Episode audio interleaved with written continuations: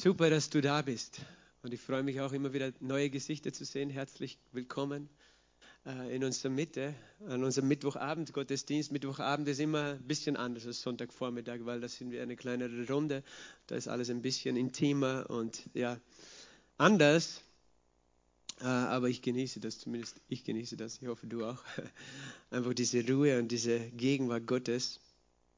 Ja, und das, was am Mittwochabend auch ist, ist es Lehrabend. Das heißt, ich äh, versuche da äh, ausführlicher wirklich aus der Bibel gewisse Themen oder Bücher zu lehren, dass wir da mehr Einblick bekommen. Das ist etwas, was ich am Sonntag nicht so tun kann, weil da ein sehr unterschiedliches Publikum da ist auch.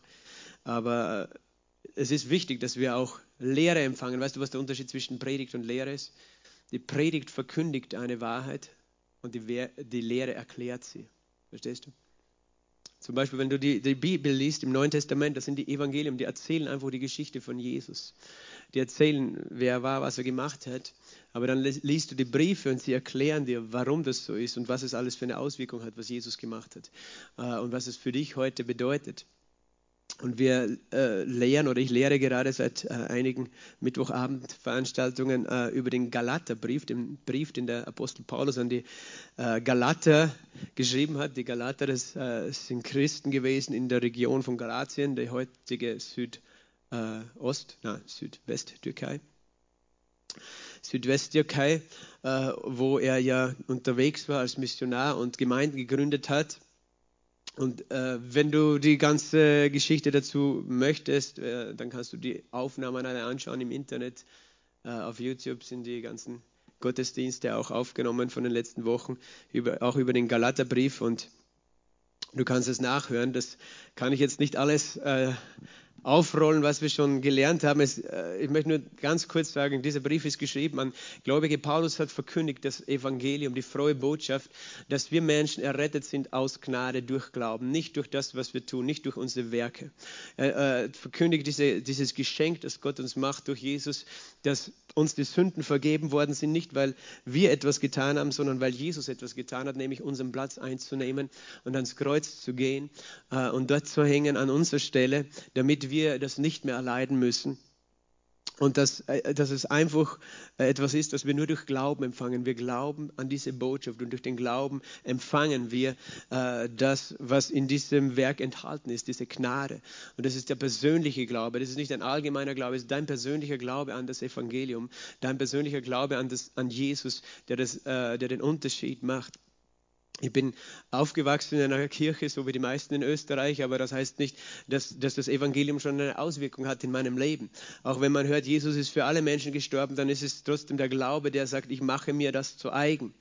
Und äh, Martin Luther hat das gut verstanden, was der Glaube ist. Und äh, er war ja auch selbst Katholik, aber eben damals äh, war die Kirche sehr weit entfernt von dem Evangelium, von der frohen Botschaft, äh, sondern es wurde eben den Menschen gelehrt, was sie alles tun sollten, damit sie äh, wirkliches Heil, Heil erlangen können.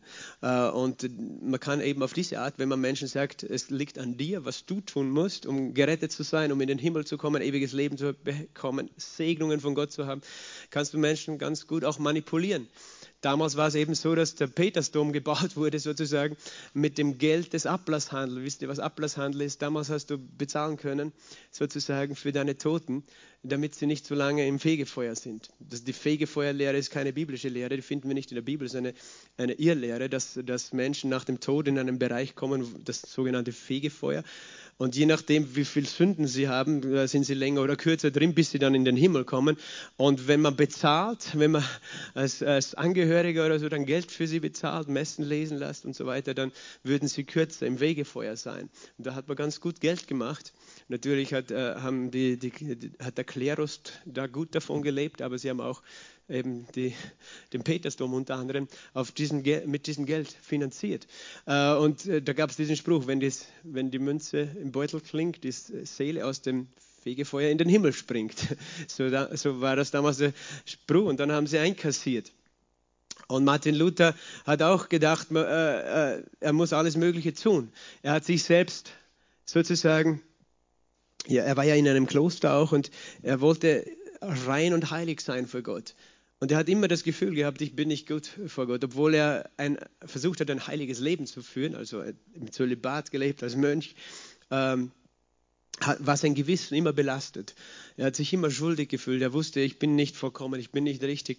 Und er hat alles Mögliche getan. Er hat gefastet, er hat Nächte durchgewacht, er hat sich selbst kasteit asketisch. Er hat äh, eine Pilgerfahrt gemacht nach Rom, wo er dann auf den Knien diese, diese Scala Sancta oder wie heißt es, diese, diese Treppe raufgekrochen ist sich selbst sozusagen auch Schmerzen zugefügt hat und Entbehrungen, weil er gehofft hat, dass er dann Frieden findet in seinem Herzen, dass er dann endlich die Gewissheit hat, dass Gott ihn annimmt, seine Sünden vergibt.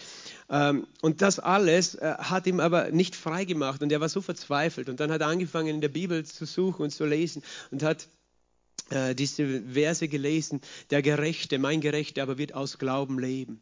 So wie es im Römer 1, 16 und 17 steht, mein Gerechter wird aus Glauben leben. Und Gott hat das, das war wie ein Licht in sein Herzen, dass er verstanden hat, das ist nicht, was ich tun kann, sondern mein Glaube allein, äh, durch den ich empfange, was Jesus getan hat. Und äh, das heißt, er hat dann eine Reformation gebracht, das wissen wir. Er hat verstanden, was wirklich das Evangelium ist, weil er angefangen die Bibel zu lesen, äh, weil er verstanden hat, dass es nicht das ist, was er tun kann, um gut vor Gott dazustehen oder gerettet zu sein, sondern was Jesus getan hat. Weil er selbst, er kann noch so viel versuchen, heilig zu sein, fühlt sich auch immer schuldig, weil er weiß, sein Gewissen ist nicht vollkommen. Warum nicht? Weil, weißt du, es ist ja nicht nur das, ob du äußerlich etwas Falsches machst, ob du ein schlechtes Gewissen hast, sondern allein, wenn du in deinem Herzen Wut trägst oder, oder Unvergebenheit oder solche Dinge, dann weißt du, das ist nicht richtig vor Gott. Wenn das in deinem Herzen ist, selbst wenn du noch gar nichts gesagt oder getan hast. Das heißt, er wusste, dass in, sich, in ihm drinnen noch immer etwas war, das nicht okay war. Und gleichzeitig, egal wie sehr er sich auch selbst so versucht hat zu bestrafen, weil das sind die zwei Dinge, die Religion machen. Das eine ist, dass du versuchst, alle möglichen guten Dinge zu tun, damit äh, du irgendwie den Segen und das Heil Gottes verdienen kannst. Und das findest du in jeder Religion auf der Welt, dass Menschen versuchen, Gutes zu tun, äh, um den Segen zu erben, aber auch äh, sich selbst zu bestrafen um sozusagen die Strafe schon vorwegzunehmen, äh, weil du fühlst dich schuldig und du denkst, du musst jetzt bestraft werden dafür, unbewusst vielleicht sogar. Und deswegen auch Askese sozusagen, du fastest nicht. Es gibt ja sogar heute noch äh, Christen, Katholiken, glaube ich, sind das in Philippinen oder Mexiko, die sich in der Osterzeit äh, kreuzigen lassen, buchstäblich mit kleinen Nägeln und so, um sich selbst Qualen zuzufügen, um, weil sie glauben, dass sie dadurch irgendwie ein Heil verdienen. Und das, das ist eben all diese, diese Art von äh, versuchen, Gott, Gottes Heil zu erlangen, das nennen wir Werksgerechtigkeit oder Selbstgerechtigkeit, wo es auf dich selbst drauf ankommt, wie du vor Gott dastehst. Und Martin Luther hat das, hat das alles probiert und hat gemerkt, es funktioniert nicht. Ich, ich weiß in meinem Herzen, ich, ich bin nicht frei. Aber dann ist dieses Licht des Evangeliums gekommen zu ihm durch das Wort. Weil damals viele haben ja das Wort gar nicht gekannt, weil die, die Bibel war nur in Lateinisch übersetzt, aber es gab keine deutsche Bibel. Niemand konnte lesen, was da drin steht.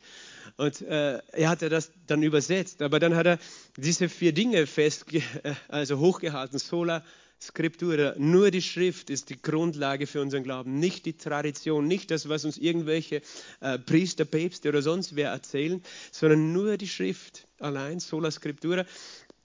Sola fide, nur durch Glauben äh, werden wir errettet oder gerecht gemacht, nicht durch Werke, nicht durch was wir hinzutun können. Sola fide, äh, sola gratia, gratia, nur durch die Gnade. Das heißt, es ist ein Geschenk, das ich nicht verdienen kann. Gnade, gratia, Grace äh, ist, ist, eine unverdiente und unverdienbare Gunst.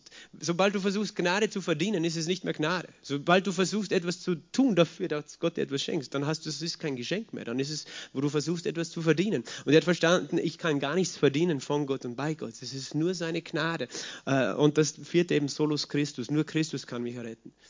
Er hat verstanden, es ist nicht die Kirche, die mich errettet, es ist nicht die Werke, die mich errettet, äh, es ist, es ist nichts, was ich verdienen muss, äh, es ist nicht, wie ich mich fühle. Sola fide heißt nur durch Glauben. Das heißt, auch wenn in deinen Gedanken die Anklage kommt, aber ich glaube nicht aufgrund dessen, wie ich mich fühle, sondern ich glaube aufgrund dessen, was die Bibel sagt. Und die Bibel sagt, jeder, der glaubt, wird selig.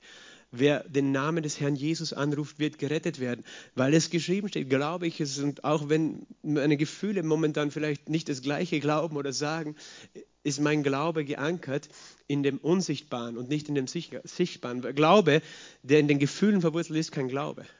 Wenn du sagst, ich glaube, dass, ich, dass Gott mir nicht, äh, mich nicht liebt, weil ich fühle mich nicht so, dann, dann hat das nicht mit Glauben zu tun, dann hat das mit deinen Gefühlen zu tun. Wenn du nicht fühlst, dass Gott dich liebt, heißt das nicht, dass er dich nicht liebt. Glauben ist in unsichtbaren Bereich, Bereich des Herzens, aber eben verankert in der Schrift, weil, weil die Bibel Gottes Wort ist. Und das heißt, Martin Luther er hat, hat letztlich dann auch einen Rausschmiss erwirkt. Er ist herausgeflogen aus der Kirche und hat eine neue äh, Kirche starten müssen. Das war nicht sein Ziel. Aber er hat äh, das verstanden. Und diese Grundwahrheiten, die Martin Luther verstanden hat, die sind schon auch in diesem Galaterbrief eben grundgelegt, weil es in diesem Brief darum geht, dass Paulus genau dieses Evangelium verkündigt hat.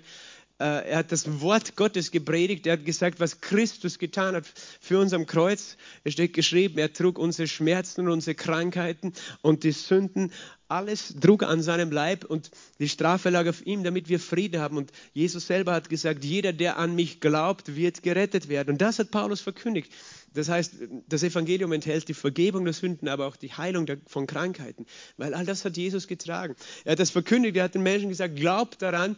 Und er empfangt diesen Frieden. Und das ist die Realität, wenn wir persönlich diesen Glauben ausüben und sagen, ich glaube das, ich entscheide mich, das anzunehmen, dann, dann brauchst du nicht mehr, weiß ich nicht, nach Rom pilgern oder eine Kerze anzünden oder irgendetwas tun, sondern dann kommt der Heilige Geist und gibt dir Frieden in dein Herz und du weißt, dass deine Sünden vergeben sind und dass du Heil hast.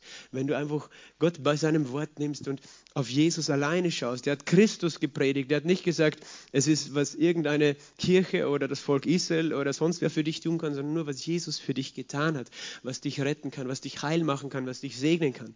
Und mit retten meinen wir nicht nur das ewige Leben, das heißt, gerettet zu sein im Sinn von, du hast Gewissheit, dass wenn du hier auf der Erde stirbst, wenn du diese Erde verlässt, dass du dann bei Jesus im Himmel bist. Das ist das Wichtigste natürlich, unsere Rettung. Aber gerettet zu werden heißt auch hier auf der Erde schon Hilfe zu empfangen, äh, geheilt zu werden von Krankheiten, beschützt zu werden, äh, wiederhergestellt zu werden in deiner Seele, in deinen Emotionen, in deinen Gefühlen, in deinen Beziehungen, in deiner Familie.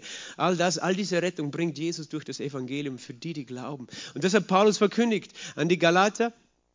Und dann, äh, kurz nachdem er weg war, äh, sind Menschen gekommen, die eben, äh, das waren Judenchristen und Juden, die hatten ja gelernt, immer alles nach dem Gesetz zu machen. So, sie hatten ganz viele Gesetze, wie sie Gott dienen mussten. Und äh, die, die, haben, die waren dann erbost, weil die gesehen haben, dass sind Nicht-Juden, Heiden sozusagen gläubig geworden an Jesus. Und die glauben jetzt einfach, sie sind errettet, nur weil sie glauben. Äh, und äh, sie waren so geprägt von allem, was sie tun müssen für Gott, dass sie gesagt haben, nein, das kann nicht sein. Die müssen genauso wie, wie wir das immer getan haben, auch diese jüdischen Gesetze halten. Die müssen das Gesetz halten, die zehn Gebote halten. Die müssen alles richtig machen. Die müssen sich beschneiden lassen. Das ist nämlich das Zeichen des, äh, des Juden, eben dieses alten Bundes, der Bund der Beschneidung. Und nur dann können sie wirklich gerettet werden. Ja, es ist wichtig, was Jesus getan hat, aber wir fügen noch etwas hinzu. Und verstehst du, das ist dann nicht mehr nur Christus, sondern das ist, was Jesus getan hat und was ich tue. Das Evangelium ist nicht, was Jesus getan hat und was du tust, sozusagen, okay, Jesus hat für dich bezahlt, aber wenn du, jetzt musst du dich anstrengen, auch gut zu sein, nur dann wirst du es in den Himmel schaffen. Das ist eine Lüge. Das ist das, wie gesagt, jede Religion hat ihre eigenen Regeln, was Menschen nicht alles für Gott tun müssen oder wie sie nicht handeln müssen, damit sie Heil oder inneren Frieden, sei es durch Meditation oder fünfmal am Tag beten oder Opfer bringen, oder eben auch Kerzen anzünden und Messen lesen lassen oder was auch immer. Jede Religion hat ihre Regeln, wo sie glaubt, dadurch kann sie das Heil verdienen. Und all diese Regeln, so fromm sie scheinen mögen, eben verspotten in Wirklichkeit das, was Jesus getan hat. Weil Jesus hat so qualvoll gelitten am Kreuz, dass es eigentlich eine Blas äh, nicht eigentlich, dass es tatsächlich eine Blasphemie ist, wenn ich glaube, ich kann etwas hinzufügen durch meine Bemühungen zu dem, was er erkauft hat. Dann sage ich, Jesus, du hast nicht genug gemacht. Du hast nicht alles vollbracht. Du hast wohl Qualen erlitten, aber jetzt muss ich mich anstrengen, noch etwas hinzufügen. Dann eigentlich verachten wir, was er getan hat. Und er möchte, dass wir verstehen, er hat so viel getan, das ist mehr als genug. Wir können und müssen, aber dürfen auch nichts hinzufügen. Weder indem wir versuchen, sozusagen äh, mit unserer Leistung Gott zu gefallen, noch indem wir versuchen, uns selbst zu bestrafen in irgendeiner Art und Weise. Selbstbestrafung ist eine große, große Lüge des Teufels auch. Selbstbestrafung ist dann äh, vielleicht Weißt du, was ich meine? Weißt du, du, du, hast, du weißt, du hast was Falsches gemacht, du fühlst dich schlecht oder, oder eben, vielleicht hast du nicht einmal was Falsches gemacht, aber jemand sagt dir, du hast etwas falsch gemacht oder du bist falsch. Und weil du dich so schlecht fühlst, dann bestrafst du dich. Ich meine, es gibt schon junge Mädchen, die, äh, die glauben, sie sind nicht schön und dann, dann essen sie nichts, bis sie haben verhungern und haben Bulimie. Oder andere ritzen sich, weißt du, das ist eine Form von Selbstbestrafung. Sie, sie, fügen sich selber Schmerzen zu, bis hin zum Selbstmord. Es gibt ganz viele äh, schlimme Dinge, aber auch so, so als ob du keine Freude, keinen Spaß haben darfst am Leben, depressiv sein musst. All diese Lügen des Feindes. Auch damit kannst du nichts hinzufügen zum Evangelium. Weil damit sagst du, die Qualen, die Jesus gelitten hat, sind nicht genug für, für die Schuld, die ich verbrochen habe, sozusagen, oder die mein Gewissen belastet, oder die Menschen mir zuweisen. Und, und Gott möchte uns frei machen von diesen Lügen. Er möchte nicht, dass wir in dem gefangen sind. Aber eben zurück jetzt zu diesem Text, und wir haben letztes Mal gelesen, äh, aufgehört mit Galater 3,16, wo Paulus äh, selbst den Petrus zurechtgewiesen haben und ihm erklärt haben, weil Petrus selbst eigentlich gesagt hat, hey, die, die Menschen, die nicht Juden sind, die sind eigentlich nicht so gut wie wir, weil wir Juden, wir haben ja das Gesetz. Ähm, und deswegen sind wir besser. Und dann sagt Paulus eben in Galater 3,16, wir wissen, dass der Mensch nicht aus Gesetzeswerken gerechtfertigt wird, sondern nur durch den Glauben an Christus Jesus. Darum haben wir auch an Christus Jesus geglaubt, damit wir aus Glauben an Christus gerechtfertigt werden und nicht aus Gesetzeswerken, weil aus Gesetzeswerken kein Fleisch gerechtfertigt wird. Und er hat das eben dreimal betont, dreimal, dass der Mensch nicht durch Gesetzeswerke, und damit sind alle Versuche, die du mit eigener Kraft unternimmst, Gott, äh, Gott zu beeindrucken oder seine Gerechtigkeit zu verdienen, äh, nicht durch Werke, nur durch Glauben, sagt er dreimal, und nur durch Jesus Christus. Dreimal. Und vielleicht nur, dass wir auch diesen Begriff verstehen, gerechtfertigt zu sein oder Gerechtigkeit zu bekommen, weil das ist das Ziel gewesen des Glaubens. Oder das hat auch Martin Luther erkannt. Der Gerechte wird durch Glauben leben. Der durch Glauben Gerechte wird leben. Durch Glauben wirst du gerecht. Und Warum wollen wir überhaupt gerecht werden? Ganz einfach. Der Mensch war ursprünglich gerecht geschaffen vor Gott. Er war sündlos. Das heißt, gerecht zu sein bedeutet, zwischen dir und Gott steht nichts. Da ist keine Schuld auf deiner Seite, die du ihm schuldest. Und weil du gerecht bist, äh, bist du mit ihm verbunden, hast du Gemeinschaft und Beziehung zu ihm. So hatte Adam und Eva Gemeinschaft im Garten mit ihm. Und deswegen hatten sie das göttliche Leben in sich. Und deswegen waren sie unsterblich. Adam und Eva konnten nicht sterben, äh, weil sie auch gerecht waren. Weil äh, Gott gesagt hat, okay, äh, also Gott hat nicht gesagt, aber Gott hat sie vollkommen geschaffen. Aber er hat gesagt, wenn ihr sündigt, dann werdet ihr sterben. Warum? Weil Sünde bedeutet, dass, dass ich die Position der Gerechtigkeit verliere. Auf einmal steht etwas zwischen mir und Gott und das, was zwischen mir und ihm steht, ist meine Schuld die Schuld, dass ich nicht sein Gesetz, sein Gebot gehalten habe. Und diese Schuld, was hat sie bewirkt? Dass Adam und Eva abgeschnitten worden sind und dann wurden sie zu sterblichen Menschen. Das heißt, das Leben Gottes, das wie ein, wie ein Fluss, wie der Strom aus der Steckdose in dein Handy fließt, das Leben Gottes war abgeschnitten. Und äh, das heißt, Adam und Eva lebten zwar noch eine Zeit lang, aber tatsächlich starben sie dann, weil weil diese Gerechtigkeit sie verloren hatten. Verstehst du? Und das heißt, Sünde, die sie begangen hatten, führte zu Schuld. Und die Position, die sie hatten, waren, sie waren ungerecht Gott gegenüber. Das heißt, diese, solange diese Schuld da war, das, Gewicht auf der Waage, da, da fehlte was und sie, sie konnten äh, nicht gerecht vor Gott stehen und, und diese Schuld führte was dazu? Abgeschnitten sein vom Leben Gottes. Mit dieser Schuld kam die Trennung von Gott und kam alles Böse in diese Welt. Der Tod ist durch die Sünde in die Welt gekommen. Die Krankheit hat es vorher nicht gegeben. Und das hat nicht Gott geschaffen, die Krankheit. Die Krankheit ist einfach die Folge von dieser Trennung, von dem Leben Gottes, von der Quelle des Lebens, die in dem Innersten des Menschen letztlich geflossen ist. Und äh, deswegen war das Ziel der Menschen letztlich immer, gerecht zu sein vor Gott. Weil wenn du gerecht bist, dann hast du wieder Zugang zu Gott und dann hast du ewiges Leben. Wenn der Lohn der Sünde der Tod ist, dann ist der Lohn der Gerechtigkeit was? Das ewige Leben. Deswegen äh, wissen wir, dass Jesus Gerechtigkeit gebracht hat, weil jeder Mensch, außer Jesus, der gestorben ist, Er ist auch tot geblieben, aber Jesus ist am dritten Tag auferstanden. Das bedeutet, er ist gerechtfertigt worden. Das heißt, Gott rechnet ihm keine Schuld zu, sondern gibt ihm ewiges Leben, ihm als Sohn Gottes. Obwohl Jesus Gott ist, aber als Mensch ist er gestorben. Und dieser Glaube an ihn schenkt uns dieselbe Gerechtigkeit. Wir glauben, dass er die Schuld bezahlt hat, die wir eigentlich verbrochen haben.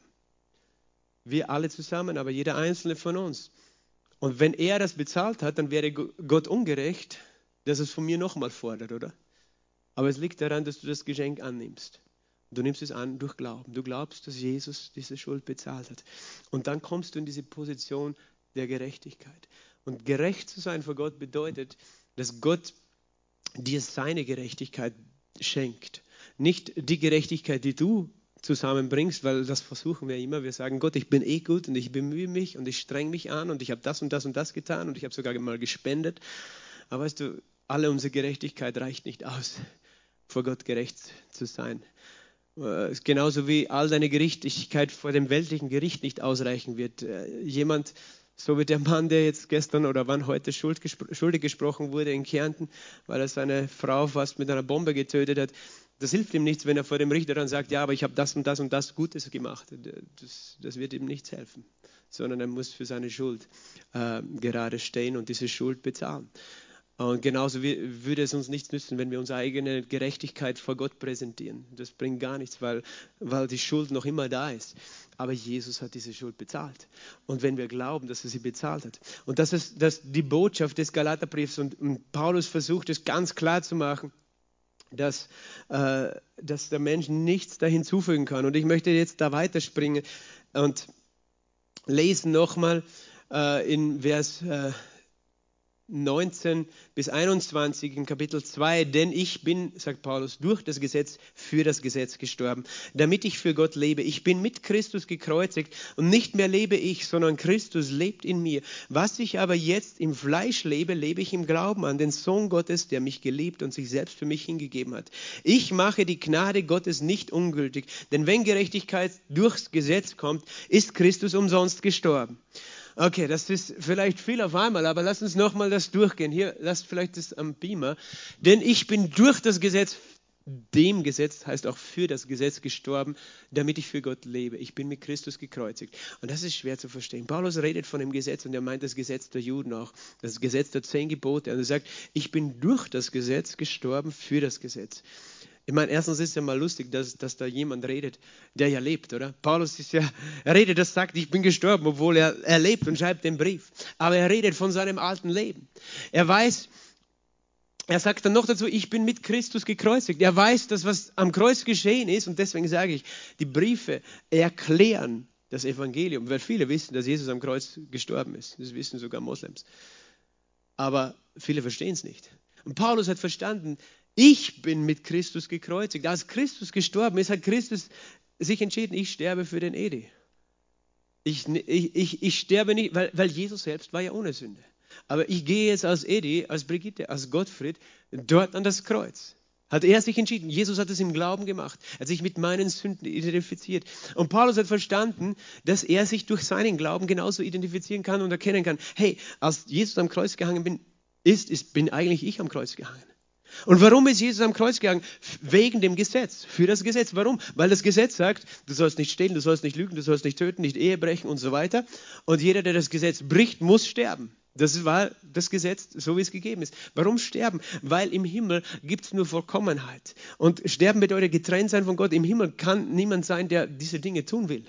Sozusagen stehlen worden äh, lügen, Ehe brechen und du sagst, ja, ich habe nie gemordet. Und Jesus sagt, es geht nicht nur darum, ob du es äußerlich getan hast, sondern ob es in deinem Herzen war. Jeder, der seinem Bruder flucht, äh, ist dem Gericht äh, verfallen, weil Gott weiß, dass unser Herz das Problem hat. Aber das heißt, für das Gesetz gestorben oder wegen dem Gesetz. Ich bin durch das Gesetz. Jesus ist durch das Gesetz gestorben, weil das Gesetz sagt, der Sünder muss sterben. Und darum, durch das Gesetz ist Jesus gestorben. Aber warum für das Gesetz? Weil in dem Moment, wo du gestorben bist als Verbrecher, wenn es noch Todesstrafe gäbe, Gott sei Dank gibt es nicht in Österreich, weißt du, nachdem du tot bist, dann kann das Gesetz nicht sagen, hey, jetzt müssen wir dich nochmal bezahlen lassen. Weil Tod ist Tod. Es gibt nichts mehr, was du bezahlen kannst als den Tod. Und das heißt, das Gesetz hat danach nichts mehr von dir zu fordern.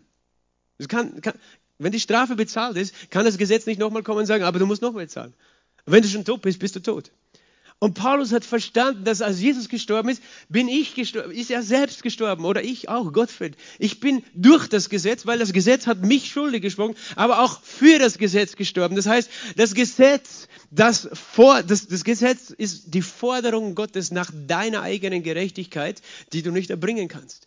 Äh, äh, Paulus sagt, ich bin auch für das Gesetz gestorben, weil das Gesetz kann jetzt, wo ich ein neues Leben begonnen habe, nichts mehr von mir fordern.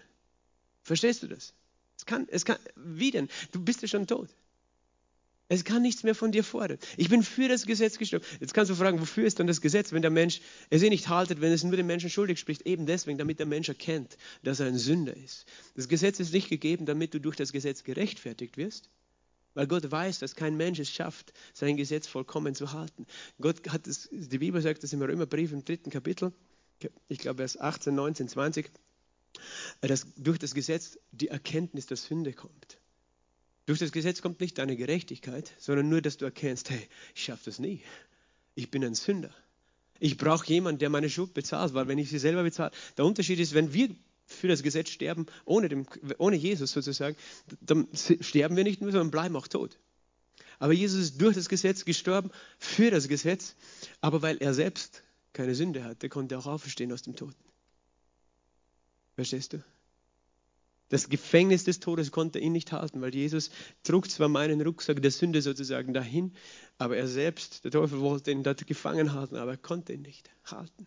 Er stand wieder auf aus den Toten. Das heißt, seine Auferstehung redet davon, dass er gerechtfertigt ist. So wie jemand, der für irgendein Verbrechen ins Gefängnis geht, für zehn Jahre zum Beispiel, gibt ihm der Richter, weil du, was weiß ich, Raubüberfall, zehn Jahre, und dann, wenn die zehn Jahre um sind, dann kann dieser, dieser schuldige Verbrecher rausgehen und ist nicht mehr schuldig, weil die Schuld bezahlt ist. Dann ist er unschuldig hinterher. Verstehst du? Dann ist die Gerechtigkeit wiederhergestellt und er ist frei.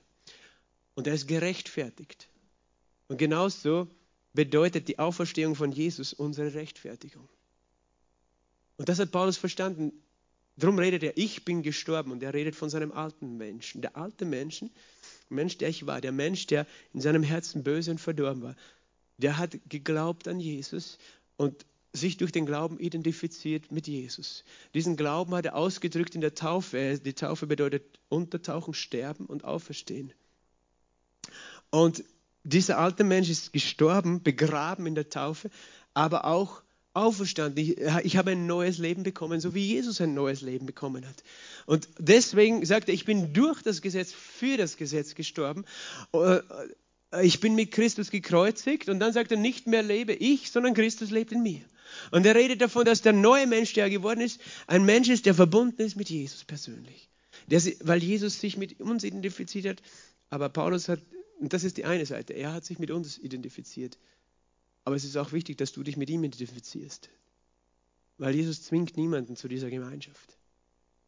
Ja, er ist am Kreuz für alle Menschen gestorben, aber nicht alle Menschen haben dieses Geschenk angenommen und sich mit ihm identifiziert. Und darum verkündigen wir das Evangelium, damit Menschen verstehen, wenn ich an ihn glaube, wenn ich mich in ihm, mit ihm identifiziere, dann heißt es, Christus lebt in mir, ich lebe durch den Glauben, ich lebe das neue Leben jetzt nicht durch meinen ständigen Versuch, was muss ich alles tun für Gott, um ihm zu gefallen, das ist nicht mehr das Thema. Weil Jesus hat dich schon angenommen, sondern ich lebe durch den Glauben an wen? An den Sohn Gottes. Der was? Der dich geliebt hat, der mich geliebt hat und sich selbst für mich hingegeben hat. Das heißt, das Leben des Christen. Und ein Christ ist jemand, der von neuem geboren ist, der sozusagen, der sein altes Leben hinter sich lässt und erkennt, ich bin Sünder, ich brauche Vergebung, der zu Jesus kommt und sagt, ich empfange das, was du am Kreuz getan hast, ich tauf, lasse mich taufen, ich fange ein neues Leben an. Und dann sagst du, das Alte ist vergangen. Ich, das Gesetz hat nichts mehr zu sagen. Denkst, was heißt das? Das Gesetz hat nichts mehr zu sagen. Heißt es jetzt, dass es für einen Christen richtig ist, äh, du sollst töten, Ehe brechen, stehlen? Nein. Na, du lebst nicht mehr unter dem Gesetz. Dein Fokus ist nicht mehr, was du alles tun musst oder nicht tun darfst.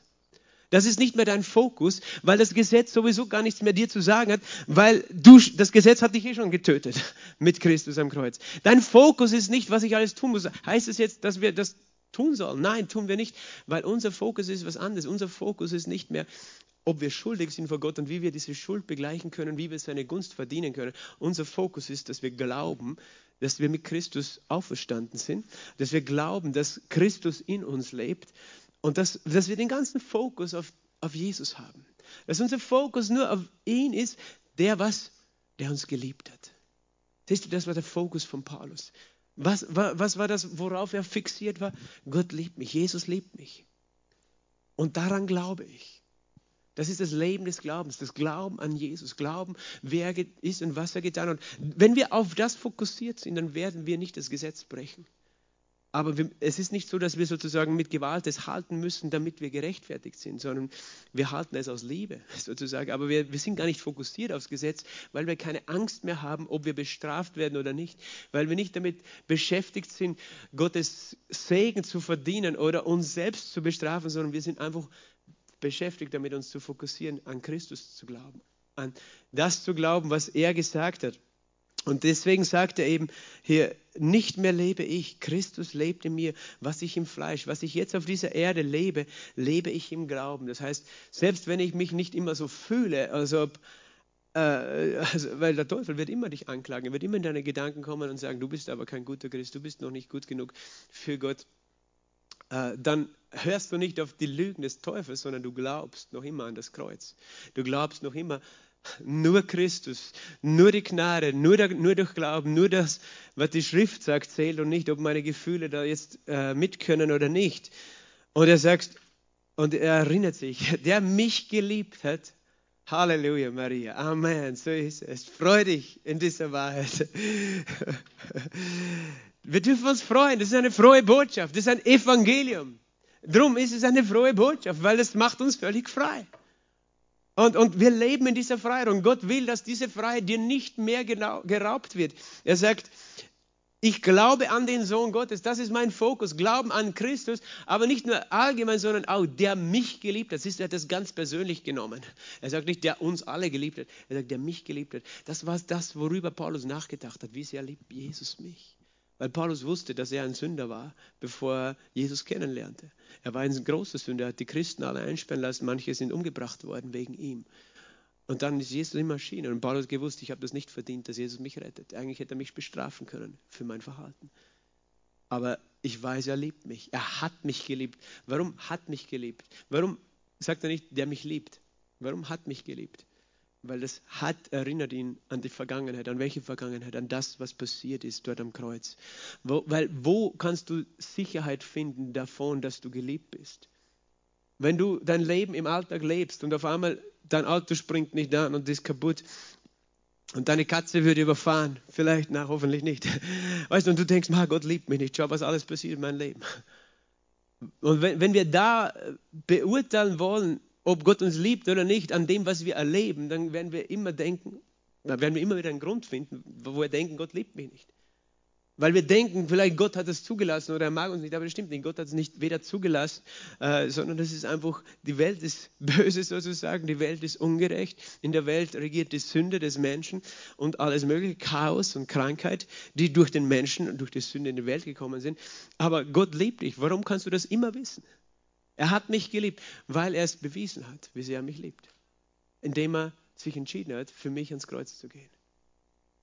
Darum, wenn du wissen willst, ob Gott dich wirklich liebt, dann versuch nicht deine Gefühle zu ergründen darüber, sondern schau auf das Kreuz und denk darüber nach, warum Jesus bist du da gestorben? Und Jesus wird immer sagen, weil ich dich liebe. Weil ich wollte, dass du frei bist, weil ich wollte, dass du nicht deine Schuld selber bezahlen musst, weil ich wollte, dass du bei mir bist. Aber du hättest, Jesus hätte es nicht müssen, weißt du, er hat es freiwillig gemacht. Er ist freiwillig am Kreuz gestorben. Und freiwillig äh, ist er vom Himmel auf die Erde gekommen. Niemand hat ihn gezwungen. Er hat es freiwillig gemacht aus einem einzigen Grund, weil er dich liebt. Und das hat Paulus verstanden. Er hat mich geliebt. Darum sagt er, ich glaube, dass Jesus mich geliebt hat. Heißt nicht, dass er ihn heute nicht mehr liebt, sondern dass er erinnert sich ganz bewusst an das Kreuz, damit er nie die Liebe Gottes vergisst. Weil manchmal können wir in unseren Gedanken, Gefühlen diese Liebe vergessen, aber wenn wir einen Moment innehalten und überlegen, dass Jesus für uns gestorben ist, noch bevor wir irgendwas von ihm wissen wollten. Nicht, weil wir so nett und so brav waren, sondern obwohl wir viel Blödsinn gemacht haben, jeder von uns, hat er sich entschieden, für uns zu sterben. Und das ist die Liebe des Kreuzes. Und er sagt, der mich geliebt und sich selbst für mich hingegeben hat. Er sagt, ich mache die Gnade Gottes nicht ungültig, denn wenn Gerechtigkeit durch das Gesetz kommt, ist Christus umsonst gestorben. Er sagt, es ist möglich, die Gnade, diese Gnade ist unverdiente Zuwendung, das unverdiente Geschenk des, der frohen Botschaft ungültig zu machen. Wie? Wenn du versuchst, deine Gerechtigkeit zu Gott durch das Gesetz oder das Halten des Gesetzes oder auch das sich selbst bestrafen für das Nichthalten, äh, wenn du versuchst, so deine Gerechtigkeit zu erlangen dann machst du die Gnade Gottes ungültig. Weil dann sagst du, ja, schön und Gott, gut, Gott, dass du mir das schenken willst, aber ich versuche trotzdem, mir das zu verdienen. Und du, und, und du empfangst die Gnade nicht, nicht weil Gott sie dir vorenthält, sondern weil du selber eine Mauer aufbaust. Und er sagt, wenn Gerechtigkeit durch Gesetz kommt, ist Christus umsonst gestorben. Das heißt, wenn, wenn du es selber schaffen kannst, durch das, dass du alles richtig machst und alle religiösen Regeln, egal welcher Religion, haltest, ob du als Jude oder als religiöser Christ, der glaubt, er muss alle möglichen Rituale einhalten, und da gibt es ja viele auch in den orthodoxen oder in den äh, koptischen oder, oder, oder, sonstigen alten Kirchen, aber auch in den neuen. Es gibt viele Regeln, die wir uns manchmal selber geben als Christen. Wenn du glaubst, dass du das alles halten musst, damit Gott dich liebt und du gerecht bist, dann ist was passiert? Ist Christus umsonst gestorben? Weil dann hätte er nicht sterben müssen. Dann hätte er sagen können, hey, du schaffst es eh selber, warum sollte ich da vom Himmel runterkommen, für dich sterben? Das ist ja qualvoll gewesen, es war ja kein Spaziergang für ihn. Er hat es ja nicht gemacht als Plan B. Manche denken, das ist so Plan B, okay, die einen probieren es auf diese Art und die anderen auf diese Art. Die einen machen sich selbst gerecht, indem sie genug meditieren oder fasten oder sonst was. Und die anderen, die glauben halt an Jesus. Nein, es gibt keinen Plan B. Es gibt nur Plan A. Das sage ich auch zu Menschen. Es gibt Menschen, die sagen, weißt du, jede Religion führt zu Gott. Ja? Jede Religion führt dich irgendwann zu Jesus, hoffentlich. Aber nicht jede Religion führt dich in den Himmel zu Gott. Nur Jesus führt dich zu dem Himmel. Jesus hat gesagt, ich bin der Weg, die Wahrheit und das Leben. Niemand kommt zum Vater als durch mich. Warum? Wenn es irgendeinen anderen Weg gäbe, in den Himmel zu kommen und den Segen Gottes zu verdienen, auch auf dieser Erde, glaubst du, dass Jesus am Kreuz gestorben wäre? Wenn irgendein anderer Weg dasselbe bewirkt hätte? Warum sollte Gott sich selber so quälen lassen? Von seinen eigenen Kindern, von den Menschen dort am Kreuz, von den Soldaten der Römer, aber auch von den Juden und von allen, weil es war ja meine Schuld, die ihn gequält hat. Warum sollte er das sich selber auf sich nehmen, wenn, wenn, er, wenn er sagen könnte, hey, du kannst Christ werden, aber du kannst auch, egal, Hinduist, Buddhist oder sonst was werden, weil auf irgendeinem Weg kommst du zu Gott. Warum sollte, weil dann hätte er gleich sagen können, dann werdet alle Hindus und dann werdet ihr in den Himmel kommen, weil dann erspare ich mir diesen Preis. Und das ist die Lüge, die heute viele Menschen glauben, alle Religionen führen zu Gott in den Himmel, das stimmt nicht. Aber jedes Gesetz, das du eben nicht halten kannst, führt dich irgendwann an den Punkt, wenn du ehrlich bist, dass du drauf kommst, ich kann es nicht halten. Durch das Gesetz kommt die Erkenntnis der Sünde und dann musst du was tun? Dann musst du zu Gott rufen, Jesus rette mich. Jesus heißt, Gott rettet. Dann rufst du zu Jesus und er sagt, ja, ich rette dich, weil du kannst dich nicht selber retten. Du hast schon zehn Jahre meditiert und versucht, das umzusingen, aber du hast noch immer keinen Frieden in deinem Herzen. Du hast schon 20 Jahre, weiß ich nicht, Kerzen angezündet, aber es ist noch kein Frieden in deinem Herzen. Jetzt endlich kommst du drauf, dass nicht du dich retten kannst, sondern nur ich dich retten kann. Verstehst du, wenn Gerechtigkeit aus dem Gesetz kommt, wenn es irgendeine Religion gäbe, und das ist etwas, als, da war ich nicht lange gläubig, war das so eine Offenbarung in meinem Herzen, dass ich richtig fast schon aufpassen musste, weil ich innerlich richtig wütend wurde, wenn Menschen äh, Religion gepredigt oder hochgehalten habe, weil ich immer gedacht habe, jedes Gesetz, das wir predigen, in dem Sinn, verachtet, was Jesus getan hat. Sagt, ja, du kannst es eh selber schaffen, Mensch. Du musst nur einfach das oder das oder das tun. Und dann wirst du Heil und Frieden und Heilung und Segen und ewiges Leben und den Himmel erreichen. Weil dann sage ich, hey, da gibt es jemanden, der mich so liebt, dass er für mich gestorben ist, dass er solche Qualen für mich getragen hat. Und ich sage, ja, schön, Jesus, war eh nett, dass du das probiert hast, für mich zu sterben, aber das brauche ich nicht, weißt du, ich, ich kann es selber. Das, das ist eigentlich, wie, wie, können wir das zu, zu jemandem sagen, der uns so liebt, oder?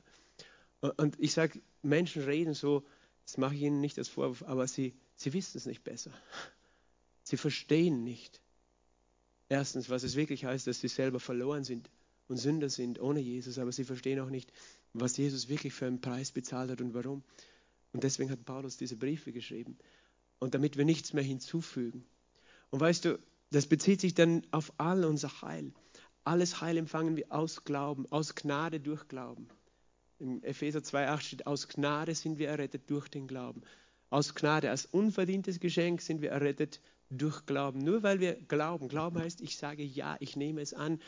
Und dieses Ja ist in deinem Herzen, aber es wird ausgeübt durch deinen Mund. Du bekennst es. Das Bekenntnis des Glaubens, das aus dem Herzen kommt, der Glaube im Herzen und das Bekenntnis im Mund, das heißt Glauben, es in Anspruch nehmen. Ja, Jesus, ich nehme es an, was du getan hast. Und alles Heil können wir nur so empfangen und nicht, indem wir versuchen, es auf einem anderen Weg zu finden. Weißt du, manche Menschen haben sogar die Glaubensbotschaft zu einem Gesetz gemacht, haben gesagt, wenn du krank bist, du musst einfach mehr das Wort bekennen. Bekennen noch öfter das Wort. Und was passiert ist, auf einmal ist es wieder du, der dich selbst erlösen muss durch deinen Glauben. Aber wir glauben nicht an unseren eigenen Glauben, wir glauben an sein Werk. Wir glauben an, was er getan hat, nicht was wir jetzt alles tun müssen, damit wir sein Heil empfangen. Verstehst du? Sondern es, das, das Bekenntnis führt zuerst einmal dazu, dass es in unserem Denken unser Denken wirklich durchdringt und dann in unser Herz kommt. Aber es ist nicht eine Leistung, die wir vor Gott bringen. Und ich schließe nur ab mit den ersten äh, fünf Versen des, letzten, äh, des nächsten Kapitels, Kapitel 3. Unverständige Galater, sagt er. Das heißt, es waren äh, Christen, die diese Botschaft gehört, geglaubt hatten, aber zurückgegangen sind, wieder zu einer Religion, und sie haben eine christliche Religion, und mit Religion meine ich hier ein, ein, ein System von Regeln wieder gemacht, und ihnen wurde gesagt, ihr müsst euch beschneiden lassen, um die Gesetze Mose zu halten, damit ihr wirklich errettet seid. Und er sagt, wer hat euch bezaubert oder verzaubert, denen Jesus Christus als gekreuzigt vor Augen gemalt wurde? Nur dies will ich von euch wissen, habt ihr den Heiligen Geist aus Gesetzeswerken empfangen oder aus der Kunde des Glaubens? Seid ihr so unverständig, nachdem ihr im Geist angefangen habt, wollt ihr jetzt im Fleisch vollenden. Und er führt ihnen vor Augen, was mit ihnen passiert ist. Sie haben gehört, dass sie aus Glauben errettet sind. Sie haben im Geist angefangen. Sie haben den Geist, den Heiligen Geist, der ihnen das ewige neue Leben gegeben hat, durch Glauben als Geschenk empfangen. Aber so schnell haben sie, sie haben etwas empfangen aus Gnade. Sie haben aus Glauben begonnen durch den Heiligen Geist und sie wollten es jetzt im Fleisch, also durch ihre eigene Kraft vollenden. Das heißt, ja, ich bin gerettet durch den Glauben an Jesus, aber jetzt muss ich mich anstrengen, in den Himmel zu kommen. Und es gibt viele Freikirchen, die auch so denken, so, so unbewusst so predigen. So, ja, du bist jetzt errettet durch Glauben, aber jetzt streng dich an, um es in den Himmel zu schaffen. Sei heilig genug. Und Paulus war sehr scharf und nennt das, ja, ihr seid verzaubert worden, bezaubert worden. Es ist wie eine Hexerei. Hexerei ist einfach eine Art von Manipulation. Manipulation, wie? Kannst du Menschen manipulieren? Ja, indem du ihnen Angst machst. Genau so. Indem du ihnen sagst, du bist noch nicht gut genug. Wenn du nicht wirklich heilig genug bist, wirst du es nicht in den Himmel schaffen. Ja, jeder bekommt dann Angst. Dann sagst du, ja, was soll ich jetzt alles tun? Und die sagen, mach das, mach das, mach das. Und du wirst alles tun. Du wirst dich verzaubern lassen, manipulieren lassen von Religion, weil du Angst hast. Keiner von uns will irgendwie negative Konsequenzen erleben. Und dass es wieder Feind kommt und uns das Evangelium wegnehmen will, und schon damals. Und deswegen müssen wir wissen, was das Evangelium ist, damit wir nicht uns verzaubern lassen. damit niemand kommen kann, uns manipulieren kann und sagen, hey, aber wenn du nicht das und das und das und das tust, dann wird Gott dich bestrafen, dann wird Gott das und das und das. Sondern du sagst, nein, ich glaube, dass das Werk von Golgatha, das Werk Jesu Christi, sein Tod und seine Auferstehung mehr als genug ist. Ich halte es fest im Glauben. Ich brauche keine Angst mehr haben, denn Furcht ist nicht in der Liebe.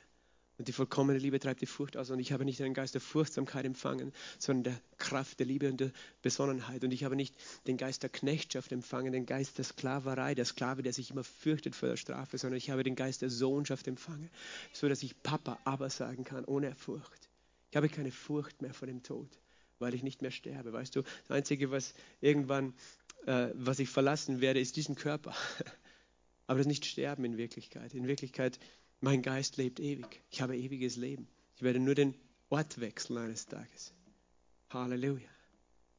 Und wenn du krank bist oder ein Problem hast, dann ist es nicht in dir, das ist in deinem Körper. Dein Körper ist dein Haus. Aber du bist neu gemacht. Und Gott kümmert sich auch um dein Haus, um deinen Körper. Amen. Er sagt, wollt ihr jetzt im Fleisch vollenden, so Großes habt ihr vergeblich erfahren, wenn es wirklich vergeblich ist. Der euch den Heiligen Geist darreicht und Wunderwerke unter euch wirkt, tut es aus Gesetzeswerken oder aus der Kunde des Glaubens. Den Heiligen Geist, die Liebe des Heiligen Geistes, seine Gegenwart empfangen wir nicht, indem wir versuchen, gut genug zu sein vor Gott, sondern indem wir glauben, dass was er getan hat, der Grund ist, warum wir ihm heute begegnen können. Wir glauben, dass uns den Heiligen Geist gibt. Amen. Halleluja. Vater im Himmel, ich danke dir für dein Wort. Ich danke dir für das wunderbare Evangelium. Und ich danke dir für diese Wahrheiten des Glaubens. Ich danke dir für diese Wahrheit, dass dein Werk mehr als genug ist, Jesus. Und ich bete für jeden hier in diesem Raum, dass du uns Offenbarung gibst, Offenbarungserkenntnis, dass diese Worte nachhallen werden, dass, dass diese Worte aufkeimen werden und Leben hervorbringen und Freude. Freude, Herr, darüber, dass wir einen Gott haben, der uns erlöst hat, dass wir uns nicht selbst erlösen müssen. Halleluja, Jesus, du bist so wunderbar und gut. Ich möchte einen Moment, dass wir alle die Augen schließen. Und ich möchte einfach diese Gelegenheit geben, wenn du da bist in diesem Raum und du hast noch nie diese Entscheidung des Glaubens getroffen, vielleicht bist du auch am Livestream, du schaust zu oder später, und du hast noch nie diese Entscheidung getroffen, du hast gehört von Jesus, aber du hast es nie selbst für dich persönlich empfangen und du suchst diesen Frieden und diese Vergebung und du suchst frei zu sein in deinem Herzen von aller Schuld, dann lade ich dich ein, einfach zu Jesus zu beten heute und sein Werk anzunehmen. Und sag jetzt einfach ganz einfach, sag Jesus, komm in mein Herz. Ich brauche dich, Jesus.